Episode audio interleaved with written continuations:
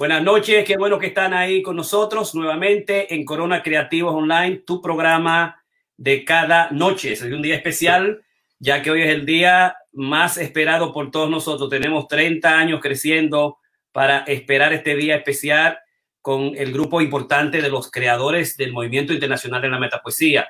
Hace 30 años, un 13 de octubre, publicamos el primer manifiesto de la metapoesía en Santo Domingo, un grupo de estudiantes universitarios y ah, gracias a José Rafael Antigua, quien fue el único de los periódicos de ese momento que retomó el manifiesto, ¿no? Fue un manifiesto que no se pensó jamás movimiento, que no se pensó aglutinar gente, escritores de ningún lado. Simplemente Bruno Rosario Candeliera había hecho un llamado al actual director del taller literario José Vallejo de la Universidad Autónoma de Santo Domingo de simplemente crear lo que era una propuesta estética. ¿Cuál es la propuesta estética más importante que estaba haciendo los escritores en el taller literario César Vallejo? Yo era el director. Y yo comencé a mezclar un poco toda la filosofía eh, psicoanalítica, lacaniana, la dimensión del la poesía del pensamiento de José Mármol, los trabajos de los de Nietzscheano, el trabajo de Paz, eh, Octavio Paz y Borges, y entonces con esa dimensión y todos los años que teníamos, unos cinco años trabajando, bueno, se me ocurrió de alguna manera, ¿por qué no convertir la metapsicología freudiana, que era mi oficio desde como estudiante de medicina, y convertir esa eh, metapsicología freudiana, ¿cómo no convertirla, digamos, en algo que fuera eh, metapoético? Esta dimensión tampoco tenía nada que ver con lo que era el, el trabajo de los novísimos en, España. No teníamos ninguna relación. Yo entré en la universidad en 1978. El, el, texto clave de Carnero 71, no creo que en esa época nosotros lo tuviéramos en esa época.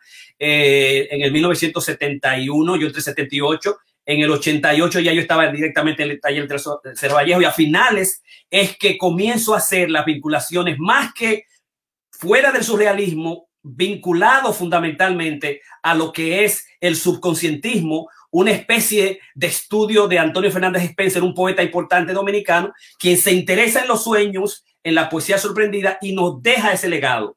Yo tomo esa dimensión, esa ruta, no la surrealista, automática, reflexiva, eh, porque Breton va donde Freud y va donde Freud, Freud no, no, no lo, eh, eh, como fue con Dalí, Dalí fue medio raro, no le puso, no le puso mucha atención. Eh, y además no eran médicos psicoanalistas, no eran poetas. Entonces el, auto, el surrealismo no, es, no está vinculado de alguna manera y nosotros lo rechazamos al principio con la metapoesía porque era más reflexiva, más artesanal. Siempre hay un componente crítico teorético dentro de la metapoesía.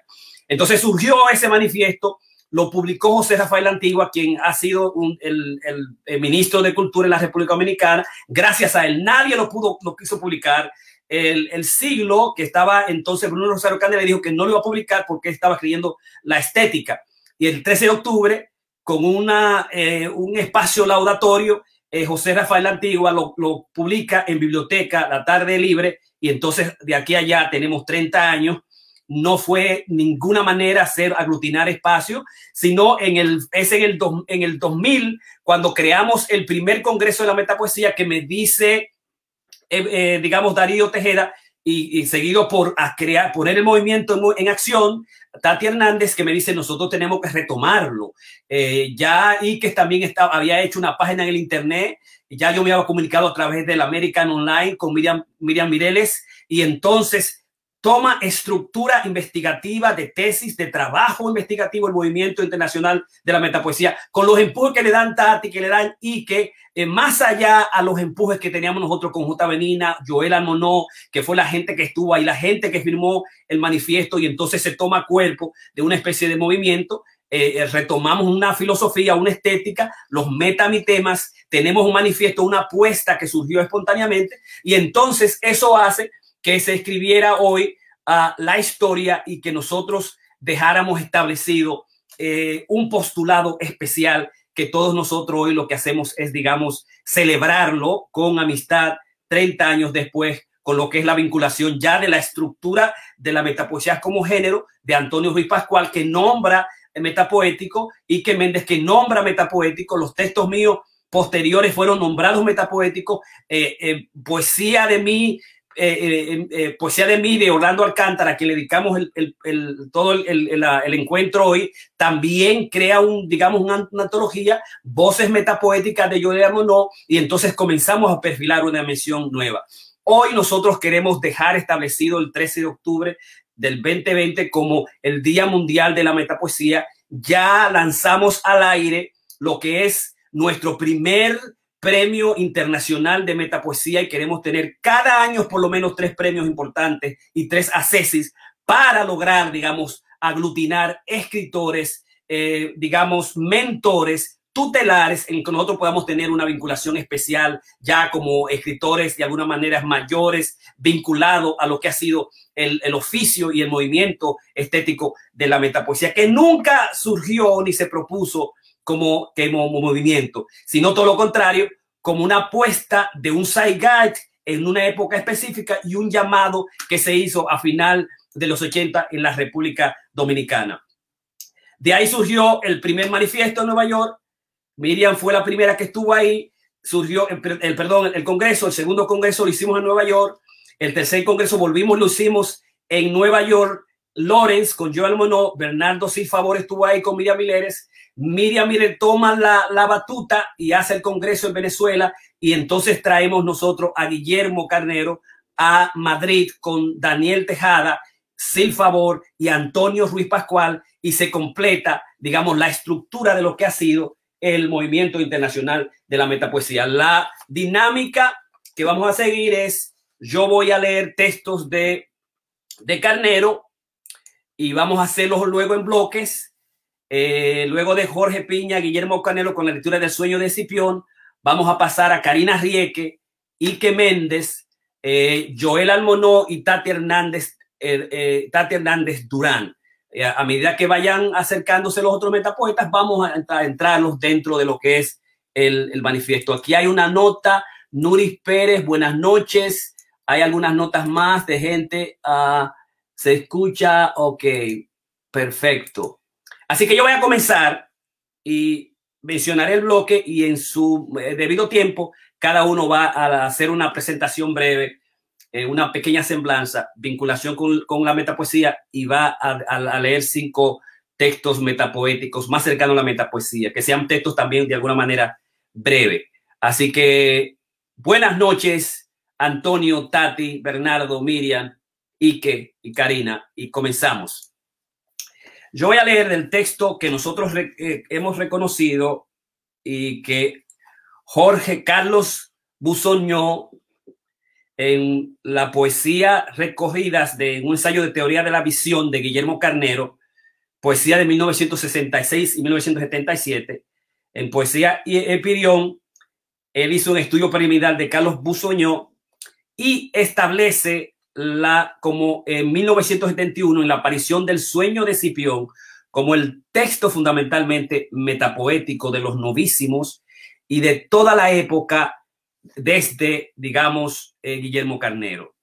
la, no se hizo un establecimiento, no se hizo un estatuto, no, estatuto, no se hizo un, un, manifiesto, no se creó un movimiento, sino eran un grupo que tenían vinculaciones con el culturalismo, eh, distanciado de la poesía social y, vinculado más que nada al metalenguaje como una dimensión revolucionaria, porque el, concepto del lenguaje revolucionaba la estética dentro de ella misma. Eh, el, mismo Carnero quiso hacer cuando se fue a Cambridge por un año en un desamor, lo que quería hacer un texto de amor. Era un texto de amor un texto de desamor, y lo que le salió fue el sueño de Cipión, un sueño metaestético, un, un texto metaestético. Y él eh, dice, yo no sé cómo fue que me salió eso, el, digamos, el asunto de las musas. Así que yo voy a comenzar hoy con el sueño de Cipión y luego voy a leer cinco de mis poemas y le voy a dar paso entonces a Karina Rieke. Así que el sueño de Cipión por Guillermo Carnero. Preguntado la forge por el ser del poema, ni moi ni mon oh, monsieur, lo que supone, igual que su sarcasmo sobre el claro de luna, hace superflua la charla de Polonio, exacto sobre el príncipe. Though this be madness, there is method in it. No erraba el, el candecista aún incurriendo en etopeyas fáciles de Periot y el recurso, el más preciso que Bison Rabi apuntada al azar, amor le plenon, a, amor le plenonasme. La poesía cuenta lo mismo que el amor, un breve repertorio y el arma de intérprete es el oficio de aventajar las glosas.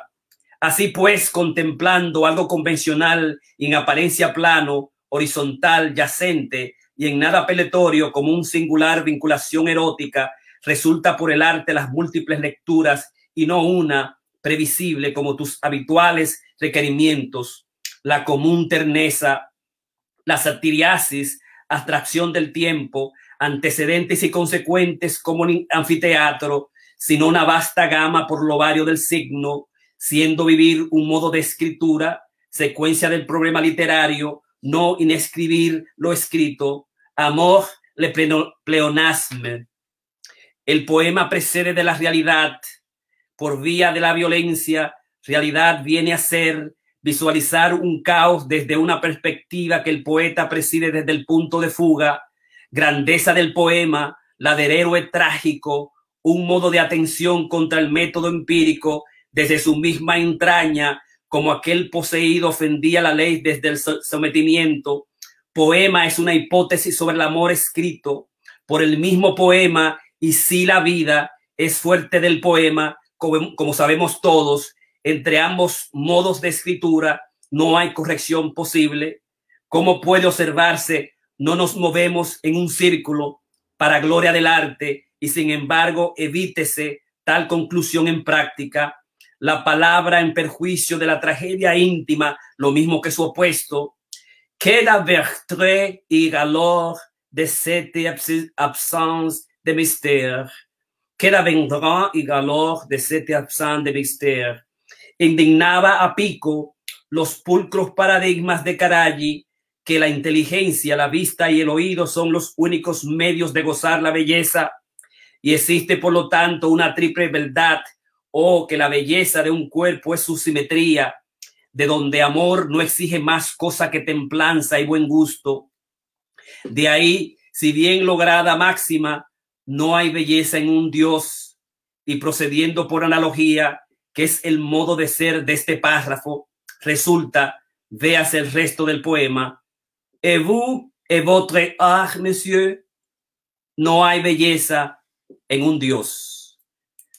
Ese es el, texto de Escipión que tiene tres partes y indiscutiblemente contexto en inglés y en español eh, extraordinario y eh, se nota la gran dimensión del metalenguaje y la, el diálogo que hace con el amor, la belleza y la escritura, ¿no? Es la, es la primera estructura metapoética, como dice Carlos Bosoño, en una época franquista, o sea, imagínese nosotros en Santo Domingo, la poesía sorprendida, que fue una manera revolucionaria. Muchos planteaban que era una especie de evasión, pero que realmente era una manera de, imponerse a la totalidad, de obviarla e ignorarla, trabajarla directamente desde la dimensión crítica del metalenguaje. O sea, eso es extraordinario, la, dimensión de la metapoesía como una actitud revolucionaria.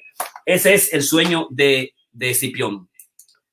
Voy a leer entonces los textos míos.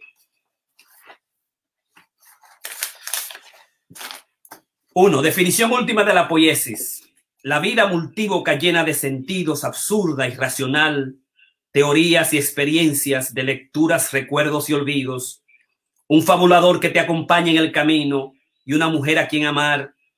Un conocimiento que el lenguaje impone, una pasión que delira al hablar de la vida un sueño que sueña la eternidad de la palabra, un querer y un amar que no te abandona nunca, y un diablo que propuso como prototipo de la felicidad al sexo. Como, como me miró Narciso. Yo he de mirar lo que otros no han mirado, la imagen del sueño, la palabra del viento, la sonrisa del recuerdo, el pensamiento del mar, la locura de la bestia, el hombre, la ilusión del sueño, el devaneo, la venganza del muerto, mi nombre, la inmortalidad de la vida, el delirio del hombre, la muerte, la noche oscura del día, cosmo la noche, del, día, claro como la noche, la noche en que todos perecemos, la figuración sonriente infinita del día que pasa como la bruma del sol y tu sueño, río infinito que me sostiene. Yo he, de, yo de mirar, yo he de poseer la transparencia líquida del mar, su fisura perdida para siempre, su cansancio que inventa agonías a la vida. Yo he de mirarme como otros me han mirado, con venganza, desazón y miedo, como siempre me miro en el espejo, como me miró Narciso en el espejo, impreciso y fugaz, huraño y díscolo, como me miró Narciso en el espejo, impreciso y fugaz, yo, eh, impreciso y fugaz como su muerte, evanescente, perdurable como el olvido, dulce y tierno como el deseo, como el sueño, pasión y poesía, cuando desperté, comprendí su secreto epitafio, la bondad de la mirada soporta el rostro del hombre sin romperse. Tres, sueño y sexo seducido. Inscripciones apócrifas que irritan mi hueda, sepulta mi rostro en, en, mares muertos del deseo, inventa silbidos, rayos, truenos en arcoíris celestes, torres de mármoles desérticas para siempre, castillo de agua nacidos para el viento, resplandores de soles confundidos que se ahuecan en colmenas, abismos inciertos implantados sobre nubes, polvareras levantadas por subterráneos cóncavos, furias de volcanes dormidas en los bosques, todo procura ser el sueño que seduce tu sexo, malgastadas cornisas en esquinas tuertas y desnudas, parapetos agrietados por fines marfiles negros, olores trémulos y tibios que soportan el misterio, figura lasciva que contempla lo divino, todo procura ser el sexo que seduce tu sueño, miradas ubicuas contaminadas por cristales del tiempo, sonidos mortales envueltos por el miedo, cataratas nuciales embuidas de, de ídolo y herrumbres fluviales, todo procura ser sueño y sexo seducido. Cuatro. Amor por el presente. Soy instante en que poseo todo. La madeja de pensamiento que me sostiene soy, ilusiones y sueños execrable. Mi vida presente es el tiempo y un pasado que me mira irrecusable. Una hora fugaz en lo nunca sido, un minuto detenido en momentos del aquí. Todo lo que en el recuerdo presiento en el ahora, mi ubicuo y eximio ser que es todo transcurrir mi locura tácita presencia que me ahoga al amanecer, tus tarjetas postales que auguran desventura. Todo en lo instantáneo me lo roba el sueño en la hora en que muero, hasta tu agonía solo inmerecida en la brevedad del deceso. Tu reloj distante, vano, intensamente huraño me prodiga. ¿Qué pedazo de cristal muerdo en tu nombre? ¿Cómo calentar tu olvido en las memorias mías? Maldecir es como presentir la muerte absorta, detenida. No quieras aborrecer mi dicha en estas horas del miedo. Siempre contemplo la mano que me acaricia en tus ojos. Nadie, ni el sueño, quiere el presente como yo. Mi vida en el tiempo es el presente. Y por último,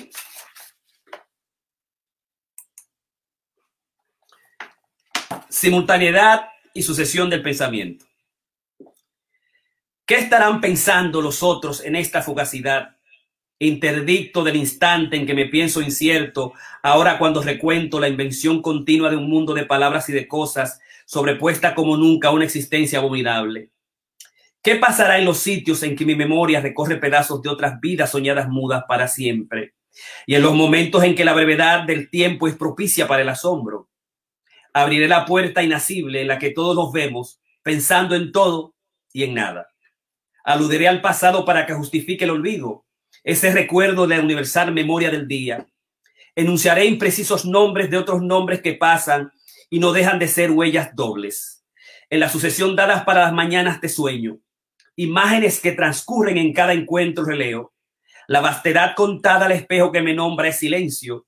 Cuchillos sedientos me arrogan al agua y repiten mi huida en túneles ebrios. Toda la tierra que te mira se asoma en el pensamiento cabal de todo, como si supiera que la piedad del hombre es multiplicidad fugaz cuando se habla. En la sombra se posó la razón del tiempo y un misterio que no conjura reinicia sin cesar la sucesión, la simultaneidad y sucesión del pensamiento. Presiento que la realidad no es otra cosa que ubicuidad, omnipresencia y contradicción. encuentro mutuo posible, variedad de destinos plurales. Advierto que el deseo nos piensa como siempre nos piensa el sueño, por vez primera y en la eternidad de las palabras hasta, hasta cuando perecemos.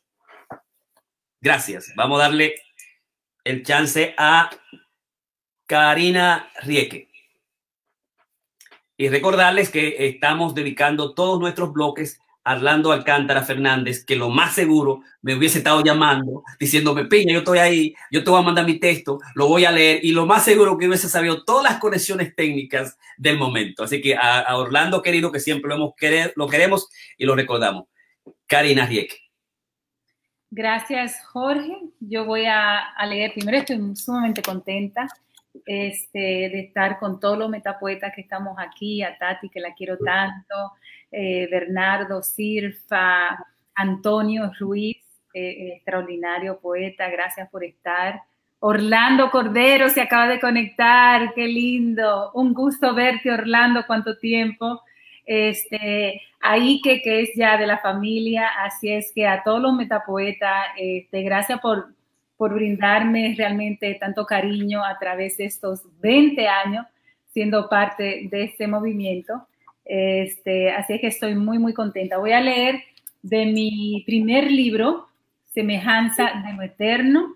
Jorge quiere que hablen un poquito de la, de, de, mi... Uh, hola Miriam, no te había visto.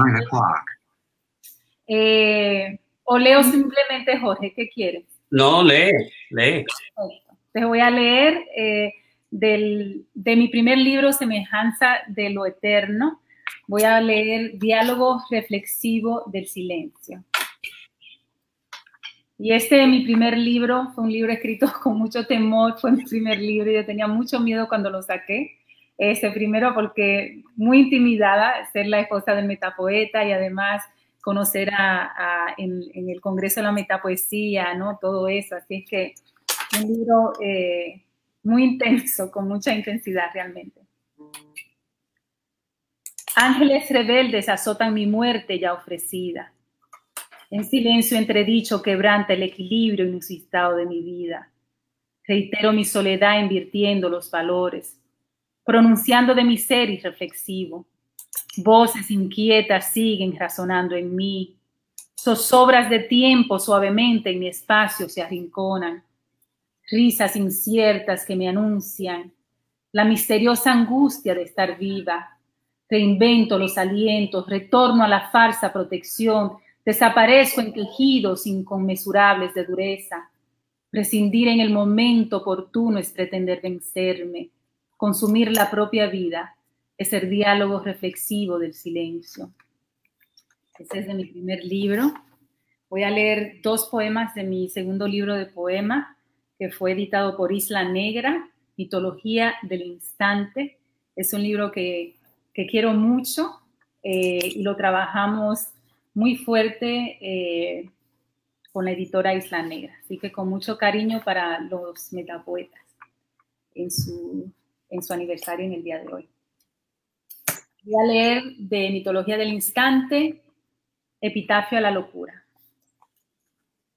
Estoy aquí sin rostro en la esquina donde se disipan mis angustias, con ese grito esforzado, angustioso, en contra y de frente a los demás. Estoy aquí sin tiempo arañando el significado de esta voz, sola con la fachada de un poema que se asedia a sí mismo cuando intento aproximarme a su imagen. Estoy aquí desgastada ante la frialdad de una mirada, consumiéndome las inexpresables ganas que se pierden ante la angustia implícita del verbo. Estoy desaparezco hacia los límites que se rigen oscuramente con una precisión casi feroz ante la idea del fracaso, pasivo, inerte como la voz ceñida, que interrumpe la marcha del tiempo y de todas mis muertes. Habito en el aquí apropiándome del pasado y futuro con un entusiasmo delirante a fin de reconciliarme con el carácter prohibido del espacio. Sigo aquí alojada con la indispensable cortesía de una señal que se rescata simultáneamente con mis cosas para probarse siempre inalcanzable, para aglomerar todas mis soledades. Y de este mismo libro voy a leer el poema Durante un instante.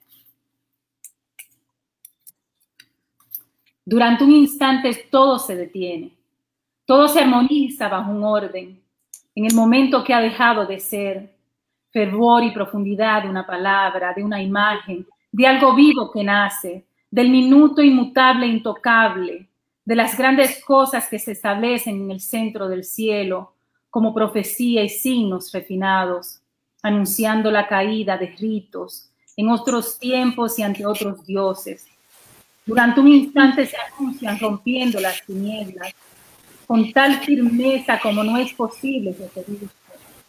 Se arriesgan en lo desconocido, ridiculizando la palabra misma, sin entender el extremo de un abrazo, apreciando la seducción de su propia muerte, agonizando solos internos en los espacios abiertos, atados a la posibilidad de pertenecer a un orden vivo, a la realidad atroz de una pesadilla que habita en cada ser y aún así persisten en amar solo cuando oscurece, no se distinguen entre sí, no se aciertan al final de sus historias, y desaparece con el escalofrío de la muerte ante el golpe final de lo extraño, como razón de su misma decadencia, como la fatiga desnuda del poder, esos de vértigos extraños, inmersos en su especie como decretos del destino que disputan en cada uno de nosotros, aun sea por un instante. Voy a leer de mi, mi último, los dos últimos poemas, son cinco, ¿no, Jorge? Sí. Voy a leer de aquí, de mi tercer libro, Ontología de la Palabra, y fue editado, por la editora nacional bajo la edición de León Felipe Batista. Voy a leer en el silencio. En el silencio hay vértigos que humedecen también aquí las palabras, y sin aliento me sostengo sobre el espacio para volar en el último viento que se sopa, que se posa sobre la esquina desnuda de mis sueños. En el silencio mis ansias murmuran en la nada, sujetan mi anochecer en, estas horas del reflejo, del poema, de la angustia que escala mi garganta. Vuelvo a, trepar las palabras en el mutismo de la oscuridad, aquí debajo de las evocaciones de la noche, me castiga el ser en el instante del jamás. En estas horas su, su, es eterno como la manía de morir. En el silencio cerca de mí ya no baila tu mirada en mis años. Detrás de mí a distancia del vacío. La palabra se desnuda en el instante que se olvida para saberme sin piedad en estas palabras que descubren tanta soledad. Y de último, del mismo libro, voy a leer desde la otra orilla. Una misteriosa felicidad que no viene del lado de la, esperanza, sino de una antigua inocencia. Jorge Luis Borges. Desde la otra orilla se fugan los abrazos que hacen tanta falta. Se escapan allá donde termina este afán Vivo de un recuerdo donde, habita el olvido, donde el, donde el deseo no existe y solo en la libertad el amor me alcanza. No sé cómo llenarte sino conmigo misma.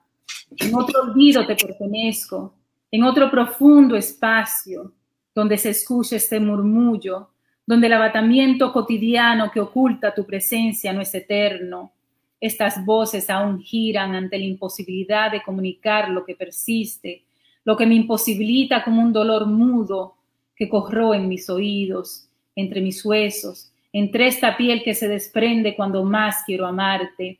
Crece el tormento, queda el desaliento, elevo mi necesidad y me quedo limpia de muchos deseos. Efímera existencia de poeta, existencia que espera la lluvia y eterniza en los mares más profundos, Vuelo sobre sus aguas y me quedo fungida en mis alas, como en el pecho de los desdichados. Esta verdad es pertenencia de esta voz. En el filo de los días y de los tiempos soy solo carne de algún compás insinuándose en mí. que me permite llorar sobre tu cuerpo. Arrastro la hermosura de saber que solamente de nubes tengo estos pensamientos. Gracias.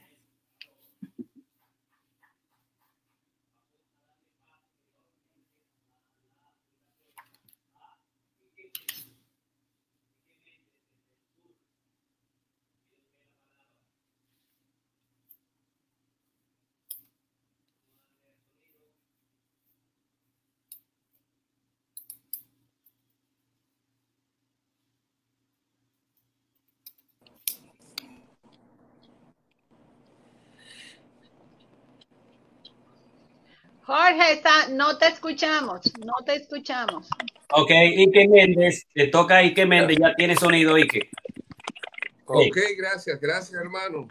Bueno, eh, se supone que debo decir algo de mí, según me dijeron, pero brevísimo. Oriundo de, del municipio de San Juan de la Maguana, República Dominicana. Tengo tres libros metapoéticos. El primero a despertar. El segundo, Flor de Utopía. El tercero y más reciente, Ruptura del Semblante.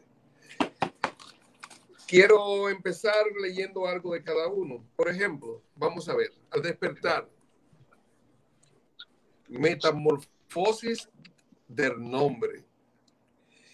Puedo levantar la cara en la lectura en la lectura del signo que soporta estandarte, en la voz aguda y larga de la palabra escondida en el azar. Puedo levantar la cara en la escultura, primer anillo, mirada inalcanzable, muro ausente de la carne, piedra blanca. Puedo levantar la cara en la esencia del nombre, en el lenguaje de los huesos, en el cambio jadeante de médula cemental puedo levantar la cara, cambiar de nombre en la piedra, en el lenguaje, en la esencia, en la palabra, en el enigma de su signo, en su lenguaje de lenguaje y ser poema al hablar. De este mismo libro, Al despertar, nuestro primer intento de, ser, de hacer metapoesía, Memoria de un ángel no vencido como ángel no vencido recojo mis retoños. Calvo en mi odre caminos de luz entre siluetas repartidas. Herido de voz está mi manto de piel y sobre mí el aceite ungido. En la vida del río estoy curando la imagen reducida, renovando mi concha de cristal.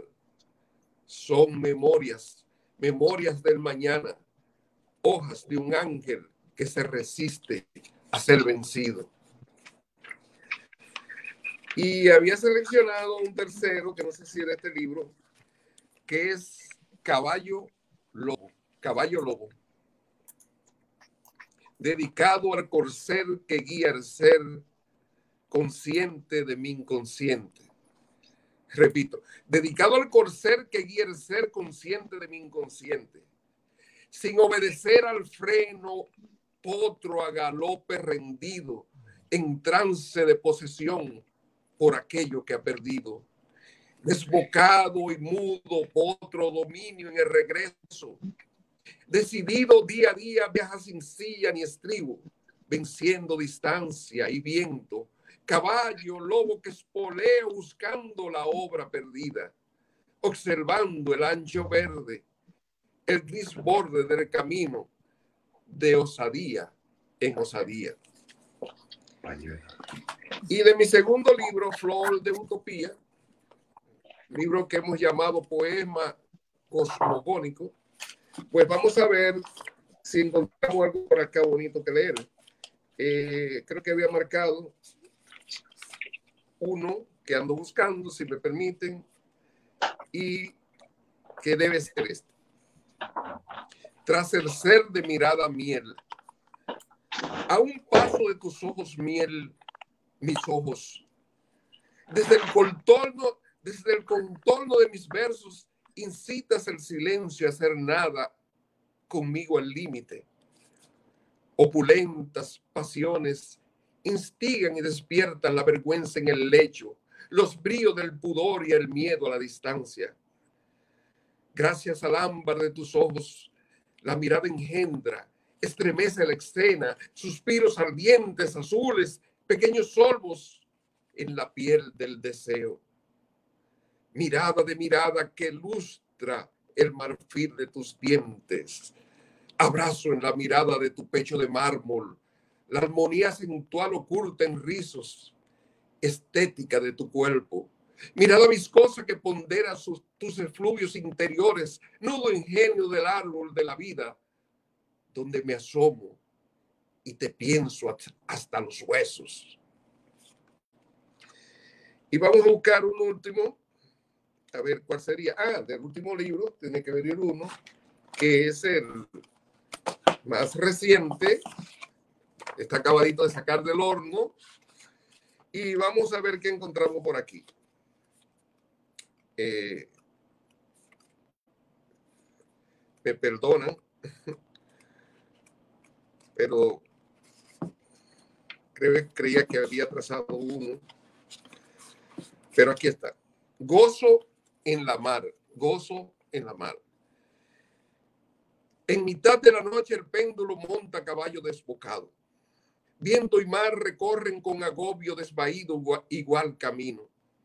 Cuerpo de agua con pierna entreabiertas mecen y elevan su melena de algas. En maridaje, la bruma penetra en mi sensitivo frágil territorio, sus encantadores recoletos rincones de sus costas. Hay provocadores intensos gemidos.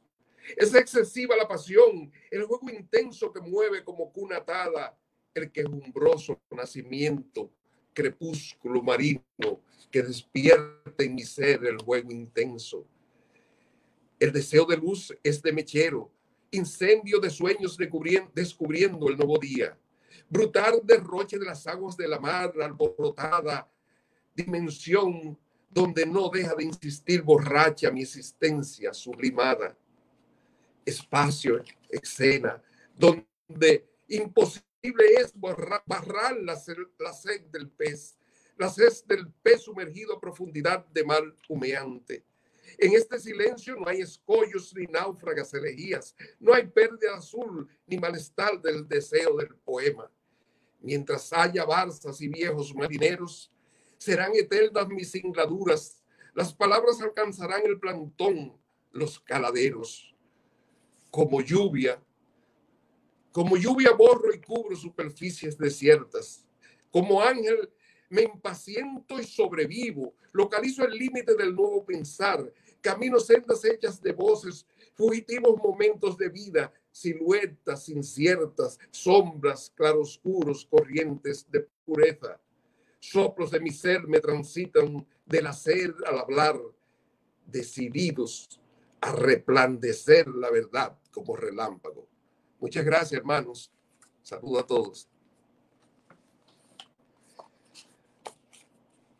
Eh, excelente, Ike, ¿no? Yo pienso, eh, eh, con Ike se da un, caso, digamos, extraordinario. Yo pienso que uno de los metapoetas más aventajados de todo el grupo ha sido Ike con los estudios, la vinculación que hace del texto, del metalenguaje dentro del texto con una manera realmente consciente, o sea, teniendo los postulados uno a uno, ¿no? O sea, nosotros encontramos eso en Ike y luego encuentro eso en Cóncavo, en Espejo Cóncavo de Antonio Ruiz Pascual, y que es una especie de hilo vinculado con Guillermo. Si tú te fijas la, la dimensión de Guillermo Carnero, que nosotros nos conocíamos, y ahora posteriormente, cómo hacemos una especie de intertextualidad, de, meta, de metaosmosis, de habilidad eh, metapoética, que son las propias conceptualizaciones nuestras. Y eso se encuentra en los textos de, digamos, maravillosos. Yo al principio de los 30 años, yo nunca quise, digamos, cuando se me preguntaba, ¿cómo yo puedo ser metapoeta? Yo nunca dije, bueno, asume la metapoesía, pone metapoesía. Ni siquiera se me ocurrió. Pero yo pienso que con, con la vinculación nueva nuestra, con el premio, con el hecho de que nos estamos nombrando, cada uno en cualquier momento, en cualquier país va a nombrar una fase metapoética. eh, digamos, hecha conscientemente de la perspectiva de la, de la metalingüística, de la perspectiva del lenguaje propio creador que nosotros queremos establecer. Y en, y en Ike se da esa, esa dimensión. Realmente yo quería felicitar ese aspecto y este bloque lo terminamos con Tati Hernández Durán. Tati. Son, dame, la, dame estos sonidos. Sonido, tiene sonido ahí. Bien. Tati Hernández para Antonio, dominicana, de las montañas. Me defino así. Nací sobre el llano de una montaña, o no sé si es que surgí de su mismo vientre. A veces permito que me muerdan los arácnidos y que mi llanto los recoja a la ribera de un río. Otros momentos dejo que mi risa se abrace con el viento que ulula entre unos pinos. Pero ante todo, soy mujer. Excelente. Inicio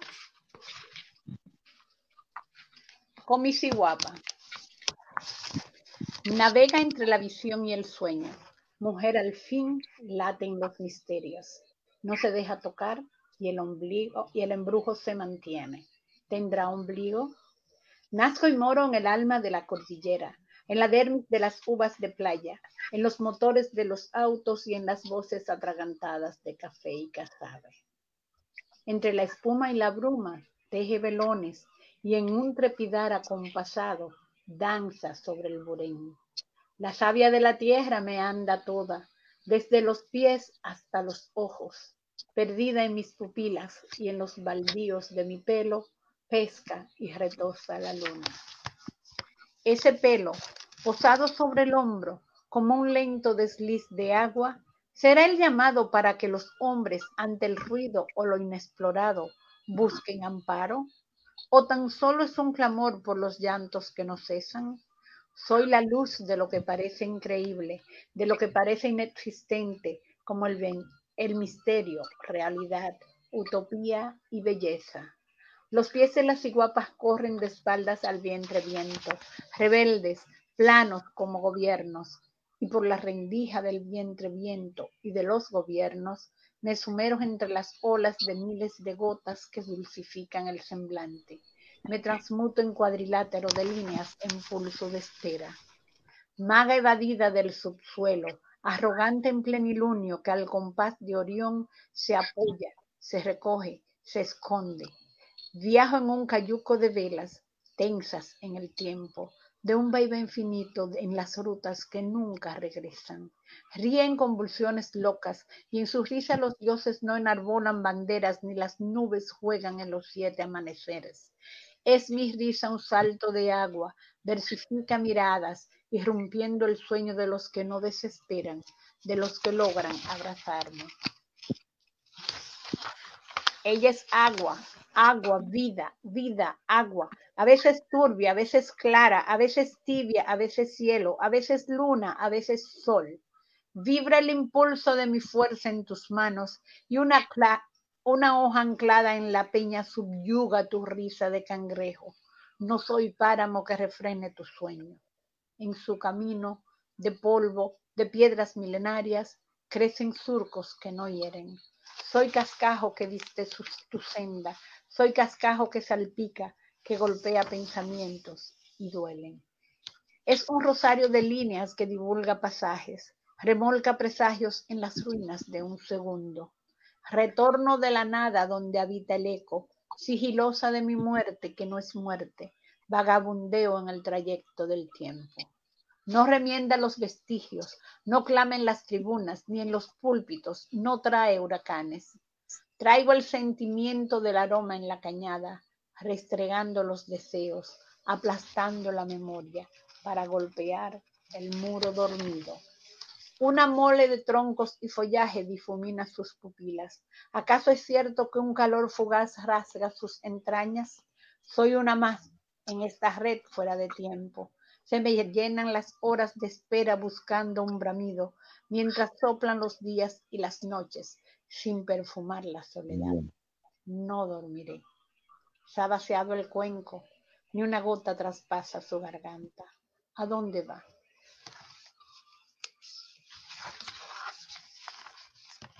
El siguiente, balada para un cuerpo. Duerme este cuerpo, sin rastros, sin inmensidades. No le corre la sangre, tan solo el sopor de un vuelo. Duerme este cuerpo, inerte como las noches del río, evaporado de la mañana al mediodía. Duerme este cuerpo, pareciera que se ha ido, pareciera. En la rueca que hila el tiempo tuerzo senderos, soy fugaz sombra en el espejo. No hay polen para regar mis gemidos, pero crecen semillas. Simplemente he tendido el cordel. Este cuerpo duerme y aún lato. En mi soledad de sábana invisible cubriré las emociones, me envuelve la tela, se entrelazará al influjo de las letras que crea un cuerpo, que vibra un cuerpo, que llora un cuerpo. Si creo, si vibro, si lloro, vivo. Las manos ríen, ¿dónde está su regocijo? ¿Recordarán los dueños del olvido? En la soledad de dos alas, las nubes, los barcos se bifurcan, las manos sin abismos. Viremos el bote, el cuerpo aún se mece. Quizás se extravió en la espesura de un lúdico bosque o gravita en un segundero de planos astrales que mitigan el fuego. Y allí está. El fuego, vigilante del deseo, recorre el cuerpo. Hormigas navegan el volcán sin aliento. El fuego solidifica esta alfombra. En el trillo que crea la lava, recoge nubes en la luz y hay riscos en la piel. En la piel, hendiduras sin sonidos trastornan el cuerpo. Oh milagro de la muerte en una vida que descubre, que presiente las claves negras de cinco líneas enjauladas. Hay unos ojos que miran el cuerpo, o serán sus ojos que se observan a sí mismos, en la lápida o desde la lápida. Tan solo él lo sabe, Tan solo él descubre el tatuaje que persigue la mirada. Tan solo él. El cuerpo sucumbe al roce de las hojas del hastío. No hay arco iris en su mirada. La rabia ennegreció la fe. Las paredes se estremecen. Y para terminar, de uno que viene por ahí en camino.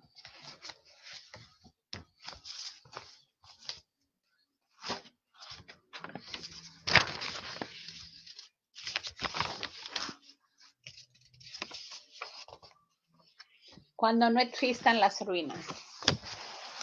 Cuando no existan las ruinas, no seremos cenizas, tampoco archipiélagos.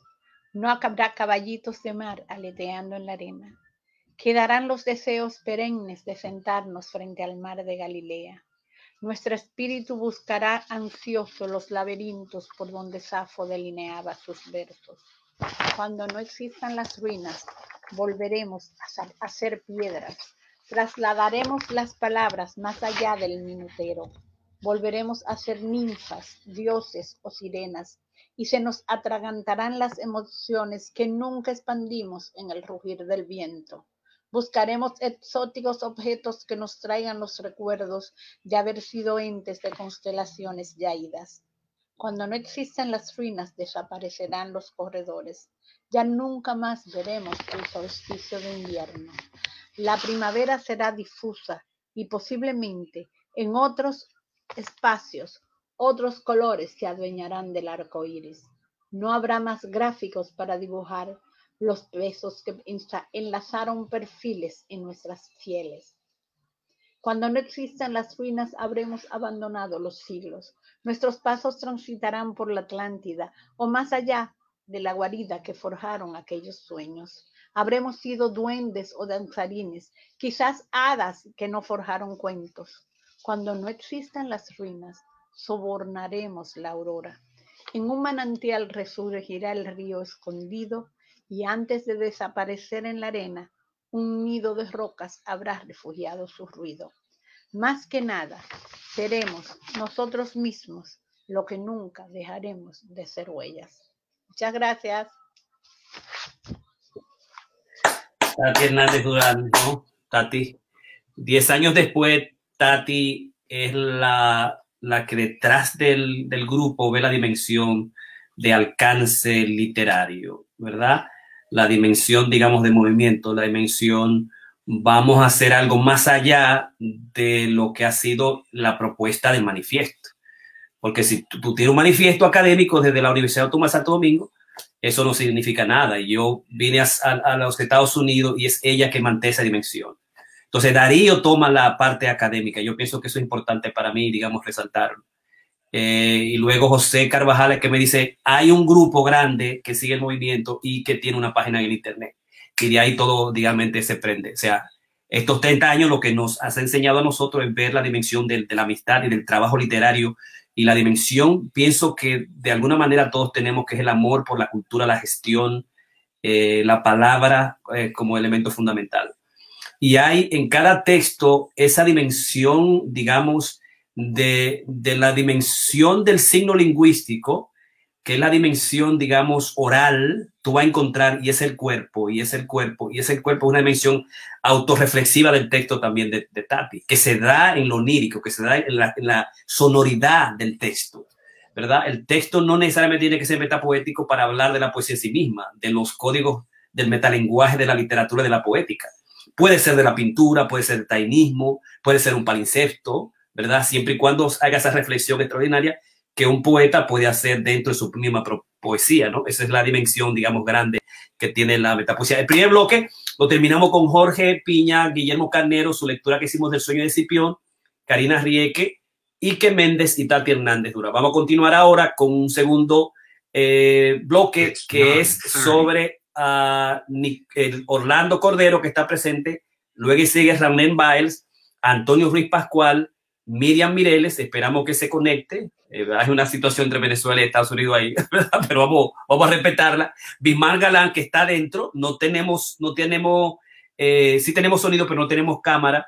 Y Bernardo Silfavor, que también está presente. Así que vamos a comenzar con Orlando Cordero, mi gran amigo Orlando Cordero. Así que brevemente, preséntate, Orlando Cordero Orlando Cordero, cuando yo me fui de, de la República Dominicana, 93, nosotros creamos un movimiento en la zona colonial en Casa de Teatro.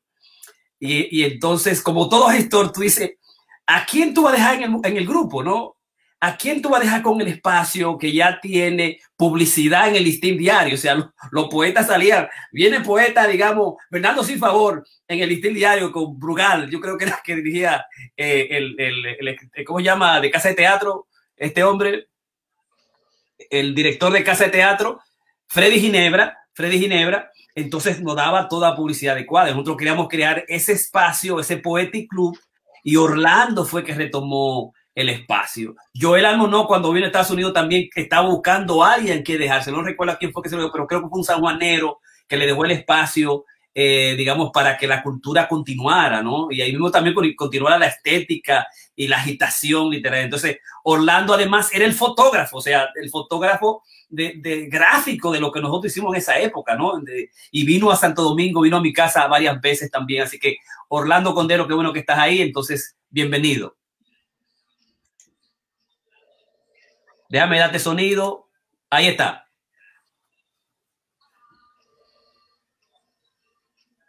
No te escucho.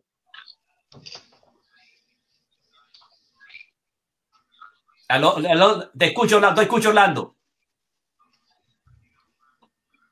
Orlando. No te escucho. Vamos a darle paso a Ranel Bay. Ranel, hasta que tú consigas sonido. Eh, Orlando, porque no te escuchamos. Vamos a probar a Ranel. Ranel, te escuché, habla a ver. Buenas noches, un saludo virtual para todos esos. Sí, te escucho. ¿Me estás escuchando? Perfecto, buenas noches entonces, a un saludo virtual para todos esos metapoetas que están ahí, un privilegio, un privilegio para mí eh, compartir este espacio, este recital, mm, metapoesía en las nubes o en la nube, 30 años después, y dedicado a, a a Orlando Alcántara. Qué bueno. Gracias a Jorge Piña por esta iniciativa y por invitarme. Eh, voy, a, voy a proceder a leer un texto del, del libro Olfáctico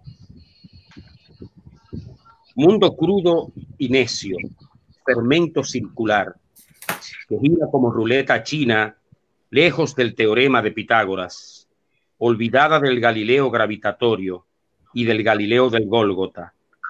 Tierra suspendida en un columpio cósmico, tu eje oxidado cruje sin geometrías cartesianas por la lógica de los absurdos. Tierra de modas y miedos, tribus de gilipollas, clanes de trogloditas, sindicatos de pillos, ejércitos de alucinados, te destierran a la taberna fascinerosa donde juegan las pesadillas y se cocinan todas las historias. Y debajo de la tierra, los pobres y pendejos que creyeron que eran dueños del cielo. El poema 12 de este mismo texto, olfáctico, dice de la manera siguiente. Noche de pinochos, harén de pulgarcitos y magos, se multiplican sin filosofías en cada rincón pornográfico, en cada minuto adúltero, en cada latido facturado, en cada coito abierto y repetido. Mostaza de las pasiones, instinto del beso en la huella de la rosa, frío misario del amor, para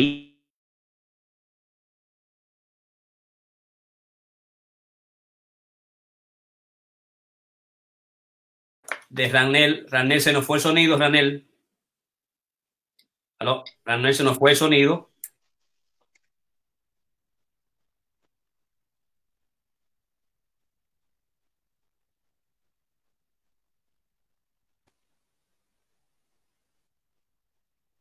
Tampoco se oye. No se oye. Estamos, se nos fue el sonido de Ranel Baez, pero estamos, digamos, en el recital 30 años después y estamos en lo que es el bloque número 2 y Ranel está eh, trabajando y se, nos fue, se le fue el sonido. Así que vamos a pasar inmediatamente a Antonio Ruiz Pascual, que ha estado del principio. Eh, Buenas noches. Así que tienes tú la palabra, Antonio. Ah, eh, y vamos a esperar que Orlando, Orlando, ¿cómo está el sonido? ¿Cómo está el sonido? Eh, quita, quita el, el micrófono.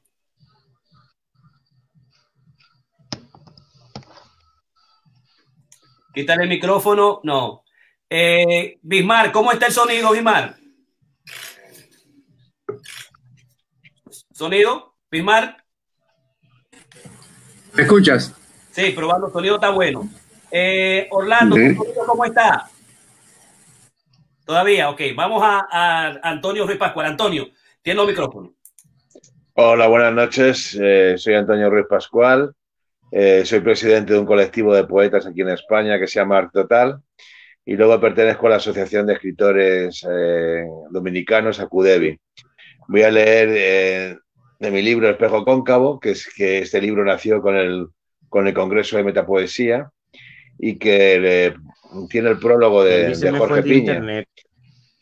Sí. Y, y voy a empezar con, con un poema que inicia el libro y que está dedicado justamente a, a Jorge Piña. Presiento que escribir es escarbar por dentro, poner los versos en los cigarrillos, en la última copa, en las estrofas mojadas. Utilizo la botella como un escaparate para andar cerca de algún Edén casi desnudo bastante parecido al otro lado del espejo. Me basta cerrar los ojos para que un reflejo se pierda entre mis sueños, con una continuidad y comienzo, cansado de una soledad que me quita la venda, rompiéndome a pedazos. Jorge Piña me dijo en uno de sus versos que el festín de palabras son muecas y pensé en imágenes muertas donde huir de la vida, del impenetrable rostro que marca los huesos de mi cara. Nada importa si el alma es de escarcha esta mañana de nieve que viste Madrid. De fantasmas blancos, presiento que escribir contesta mi pregunta, me acorrala, dejándome sin huellas y con otras palabras para el amigo borracho de café que me espera con ediciones de bolsillo donde encarar el tiempo al verso y amar el desvarío. El siguiente, gracias. El siguiente poema está dedicado a, a José Ángel Valente. Perdido en las ciudades, José Ángel Valente, en la intemperie de un espasmo gris, evadiendo las trampas del último vestigio, donde los invencibles fueron derrotados en los óxidos oscuros de un mal desnudo. Allí tu palabra se hace con los sueños de un pájaro abrasado, inmerso en la voz de la senda, del tiempo donde ya no quedan más silencios. Bajo una luna con calma, bajo el crisal de la madera, sumergiendo el alma en la embestida que ciega, en el espejo del fondo, detrás de las pulsaciones donde la balanza se inclina, devorando la caída del año, la eternidad por unos instantes, donde el cadáver del día camina como perro cojo, surge como una erupción volcánica, una puñalada en el fondo de la piel o una bandada de pájaros sobre tus pestañas huérfanas.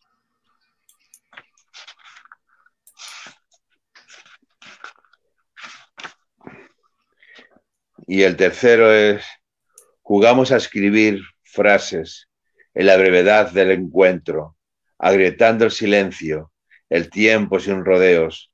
Solo seremos ausentes y locos en el ángulo oscuro, donde la hiedra herida se enredó en los talones suicidas, donde la tristeza gris deja escapar el eco metálico de la celda. Y el cuarto, me arrancaron los, los cuentos de cuajo entre la sal gorda y los odios ajenos. Es un sistema inmunológico moderno, donde cuesta repetir la metálica mañana, la burbuja inmobiliaria donde la luz sucia sabe de callejones oscuros, de paisajes despoblados sin moverse del sofá, donde los periódicos ocultan restos incomprensibles de sucesos caóticos que se han perdido para siempre. Y el último lo voy a hacer de un libro eh, que está por salir, inédito, que se va a llamar Maletas, y también es un libro de metapoesía y, y está, y, está dedicado a Federico García Lorca. ¿Dónde quedó la maleta de Federico?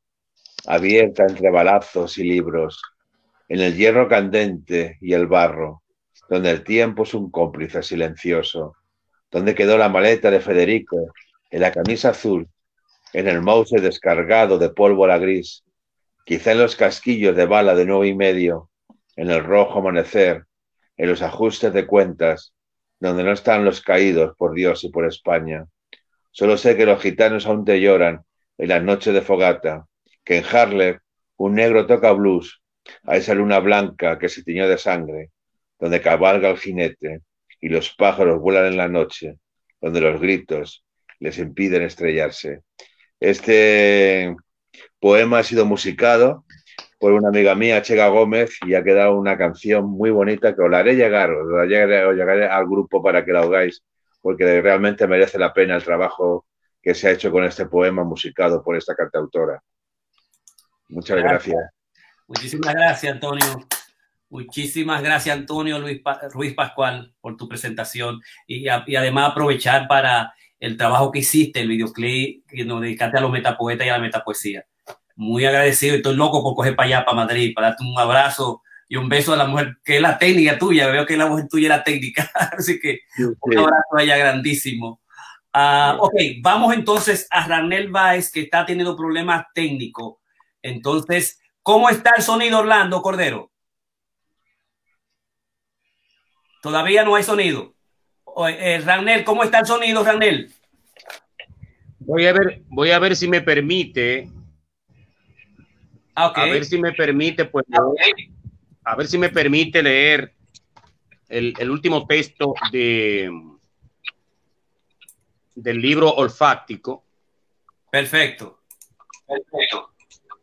Escuchamos. En el impulso, en el, en el impulso olfático, la huella final sortea el sur y se inician las metáforas.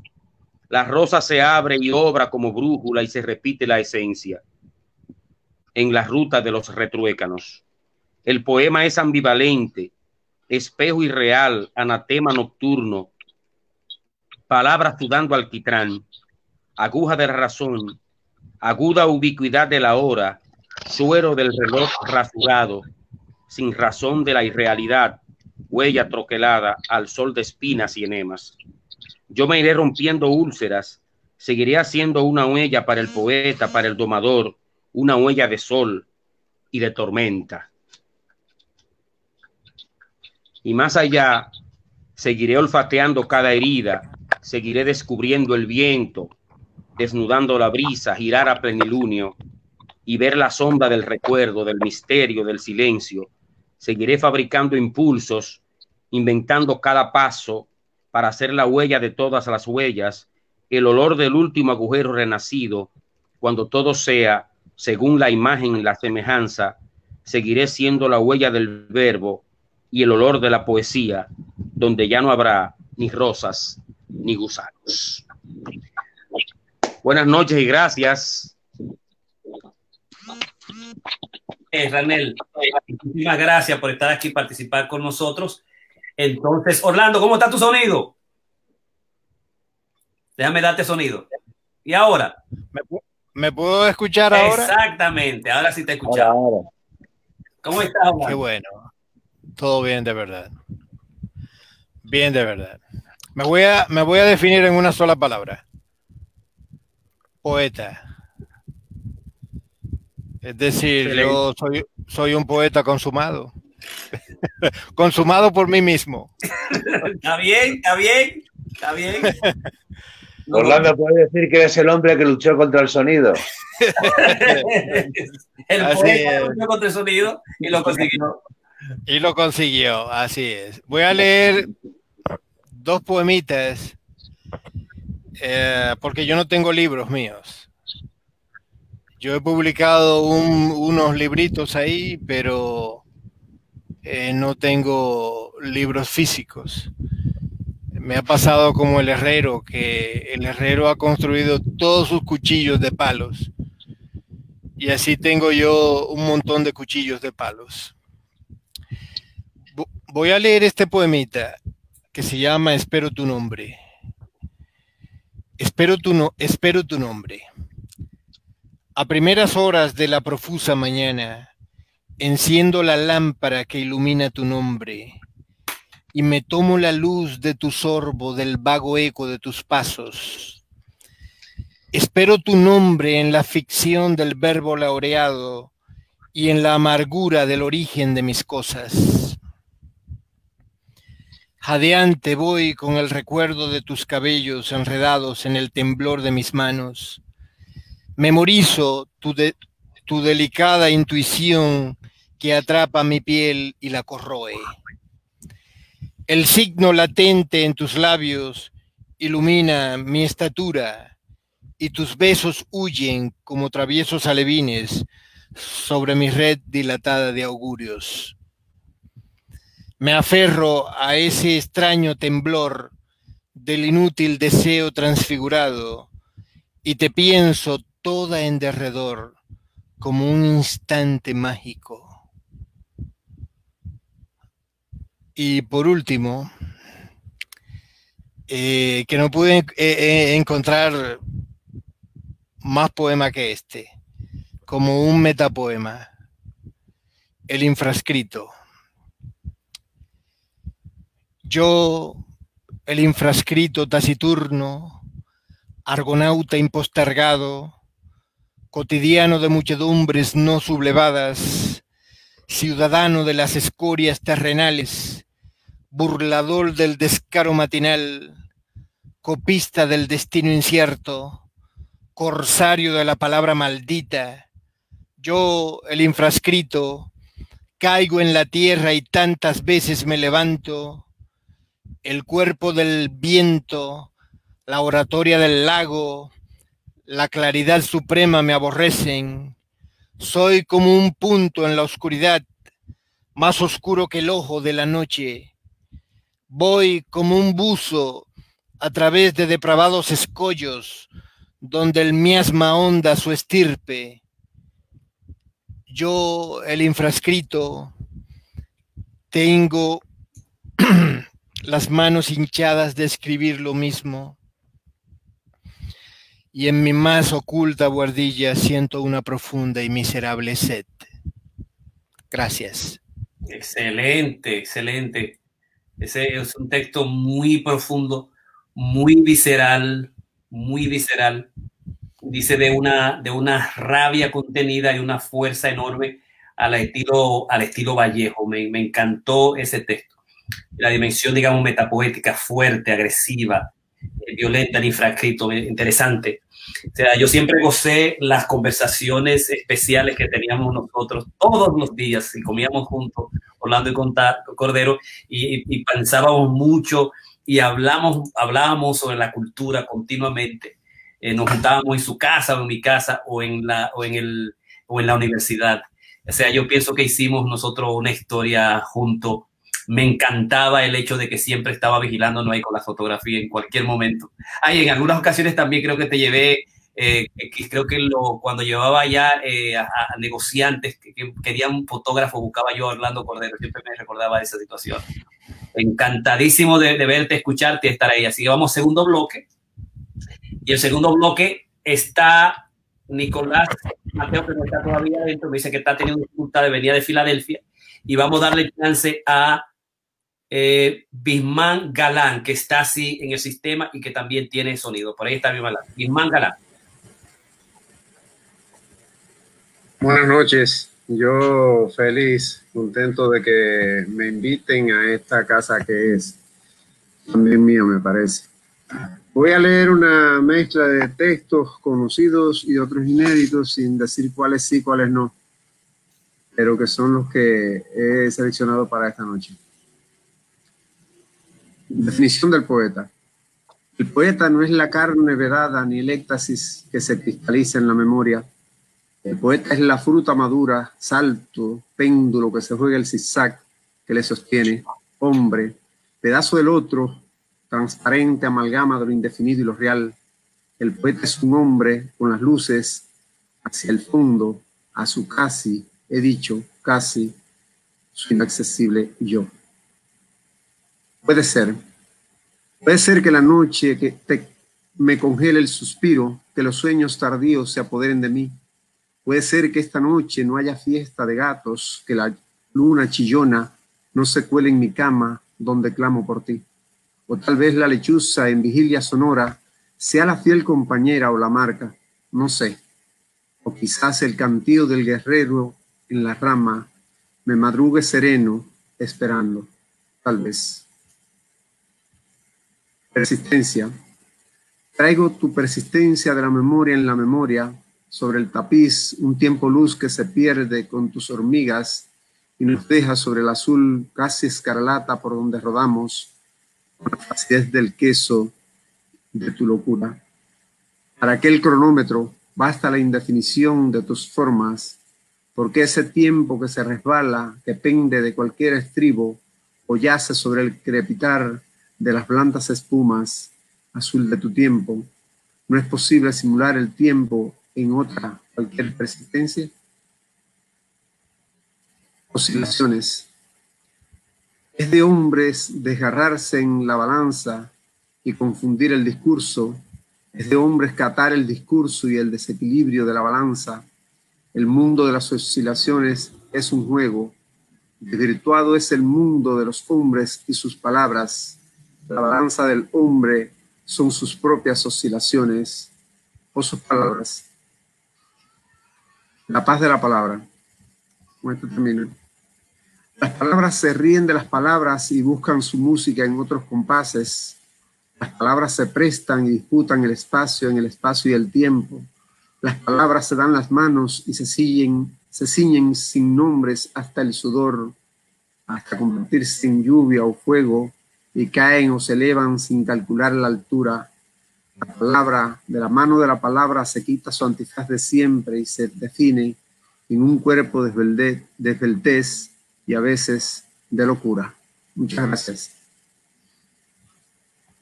Muchísimas gracias, querido Bismar Galán. Eh, querida Miriam, Miriam me está mandando un mensaje Miriam me está mandando un mensaje, yo creo que tiene dificultades técnicas, a ella le corresponde ahora. Querido, me disculpa, inestable la conexión, me sacó varias veces, eh, no entendía y no oía bien, discúlpeme por, por favor, porfa, felicidades y saludo.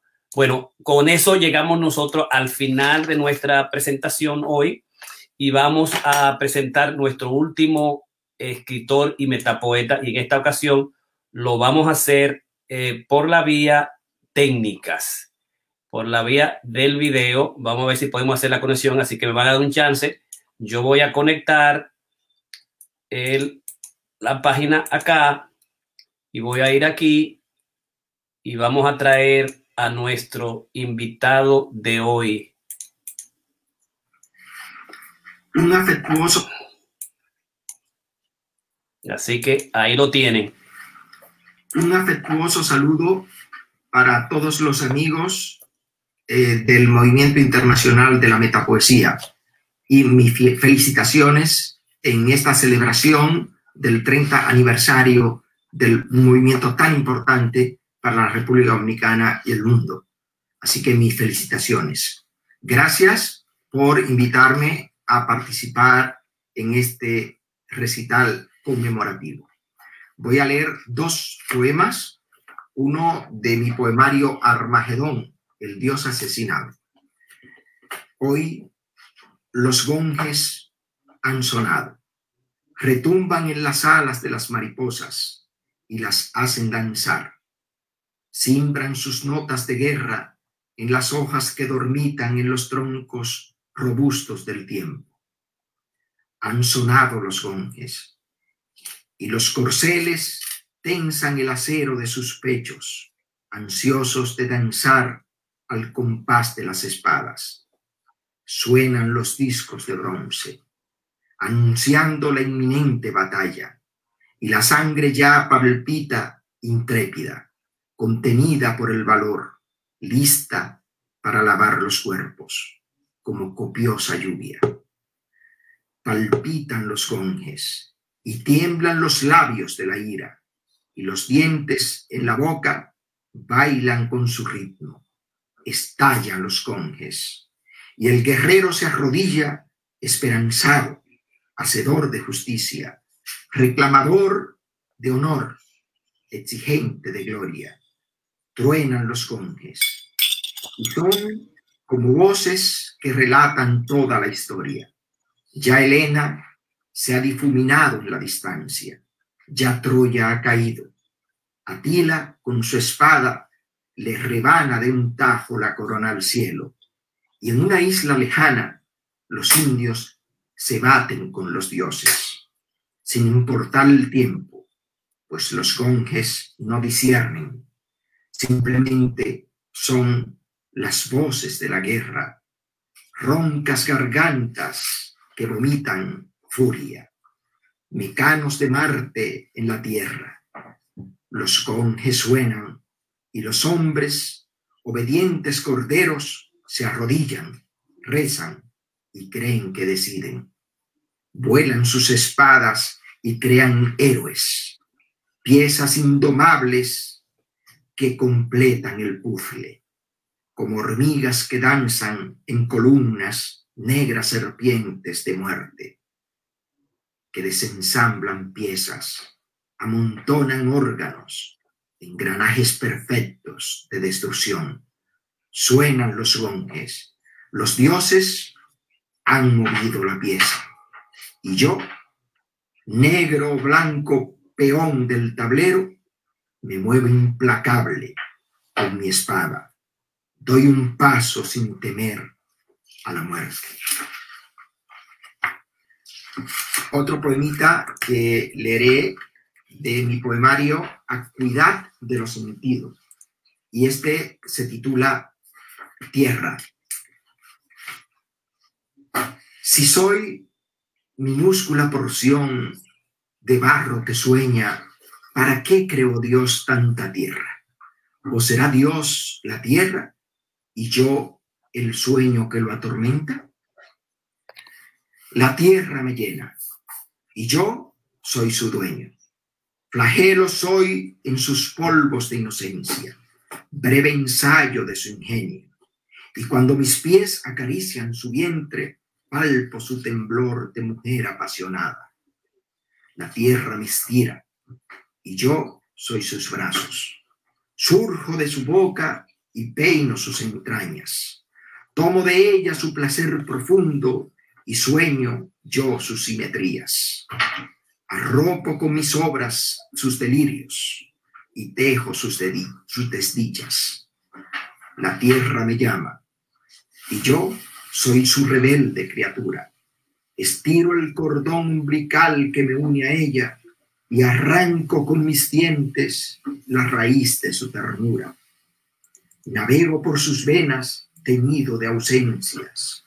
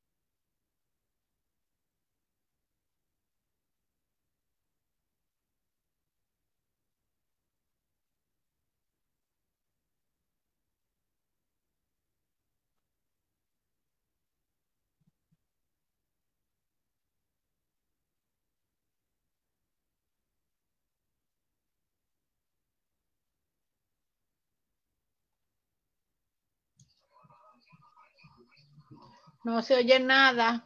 No se oye, no. Y su cuerpo de redondez espaciado e incierto. Ahora se escucha. Y la veo agitarse con el cosmos y estremecerse con el fatal, a Okay. veces, aliento del astro. Y siento el batir de sus alas cansadas y la soga que la arrastra estrangulando su huida. La tierra me llama y yo suplico su acogida. Recurrente criatura soy que renace de sus polvos. Muchas gracias. Excelente. Así que con este trabajo llegamos nosotros al final. Déjame meter a tu screen, a Galán también. Eh, llegamos al final de nuestra presentación de hoy. Darles las gracias a todos, Antonio Ruiz Pascual, que estuvo desde el principio, a Tatis, que entra puntual, a Karina Rieke, a Ike, a Ranel Baez, desde allá del sur, eh, a Bernardo Silfavor, esa gente que son búhos, son búhos, a Ike Mente, a todo ese amor, Ranel Baez, que ha estado con nosotros esta noche celebrando 30 años. Yo espero que a partir de ahora podemos celebrar 30 años más. Por lo menos yo estoy haciendo el esfuerzo, yo estoy corriendo como loco por, por las montañas. Eh, así que ya usted sabe, vamos a hacer ejercicio, vamos a correr bien para ver si nos vemos más tiempo. Así que muchísimas gracias. Sí, Karina. Jorge, Ok. si yo quiero decir algo. Yo quiero invitar a todos los metapoetas que están aquí eh, para que le, desea, le deseemos al, a Jorge Piña feliz cumpleaños, que ya en un par de horas va a cumplir años, así que mañana es su cumpleaños. Yo quiero que le manden todas las bendiciones y todo el cariño a nuestro metapoeta Felicidades. mayor. Gracias. Que lo pases muy bien con tu familia y con tu gente. Sigamos, Muchísimas sigamos corriendo, caminando o arrastrándonos, pero felicidades. Muchísimas gracias. siempre contigo. Muchísimas gracias. Un abrazo a todos y nos vemos, nos vamos a ver, vamos a darle mucha publicidad al, al, al, al premio de la metapoesía. ¿ok? Así que dale por todos lados y ya sabemos los, cuáles son los jurados. Vamos a hacer un grupo especial de los jurados y a medida que yo vaya recibiendo los textos se los voy a ir publicando.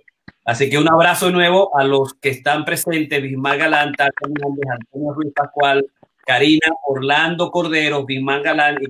Buenas noches. Buenas noches.